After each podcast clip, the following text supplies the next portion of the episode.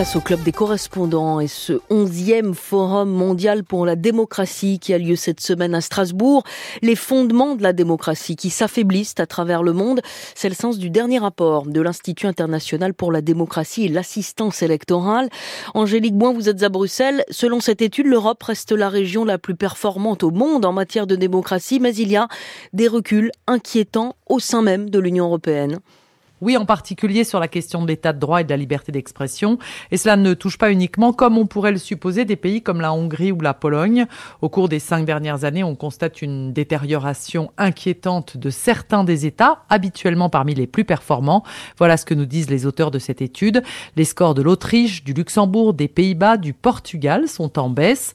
En Autriche, le rapport signale par exemple un recul de la liberté de la presse avec une élite dirigeante qui a fait pression sur les médias. L'Allemagne, pour très bien classé dans la plupart des catégories, est également cité pour ses élections entachées d'une surveillance insuffisante et de problèmes de financement de campagne.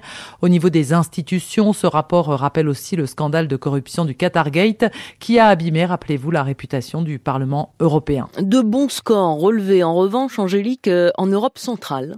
Oui, à condition toutefois de sortir du classement la Hongrie et la Pologne, qui sont bons derniers, et sur lequel d'ailleurs le constat est sévère. Bien que la Commission ait gelé des milliards d'euros de financement, les deux pays sont, je cite, les exemples les plus notables, illustrant la capacité limitée du bloc à exercer une influence plus directe sur la trajectoire non démocratique de ses États membres.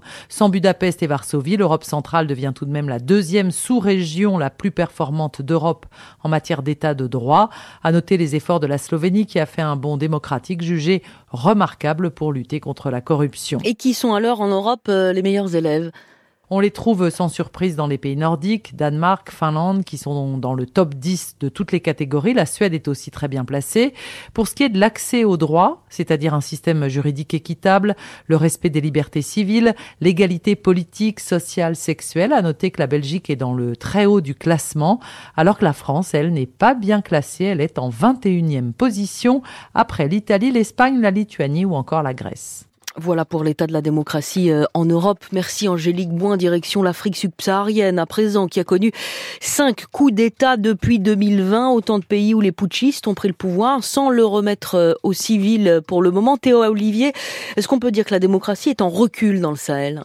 Alors effectivement, les coups d'État se sont succédés. Le Mali en 2020, la Guinée-Conakry en 2021, le Burkina Faso en 2022, le Niger cette année.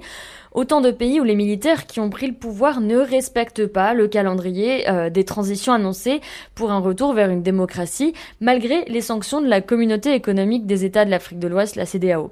À noter euh, que ces coups d'État se sont passés dans la zone du Sahel, en proie à des questions d'insécurité face à la montée du terrorisme. Une région où monte aussi un sentiment euh, anti-français.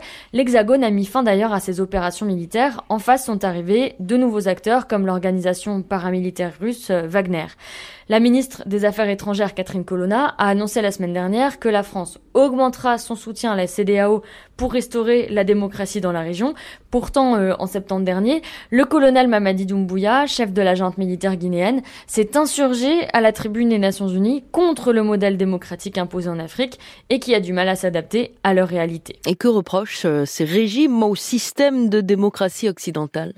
Ce système, arrivé dans la période post-indépendance, durant la vague des démocratisations des années 1990, est perçu comme un instrument employé par les puissances occidentales et surtout contraire aux traditions africaines. Pour certains, euh, le processus électoral favoriserait par exemple la corruption des élites, et ce modèle de démocratie est donc remis en question même dans les pays considérés comme des modèles. Et ça concerne quel pays?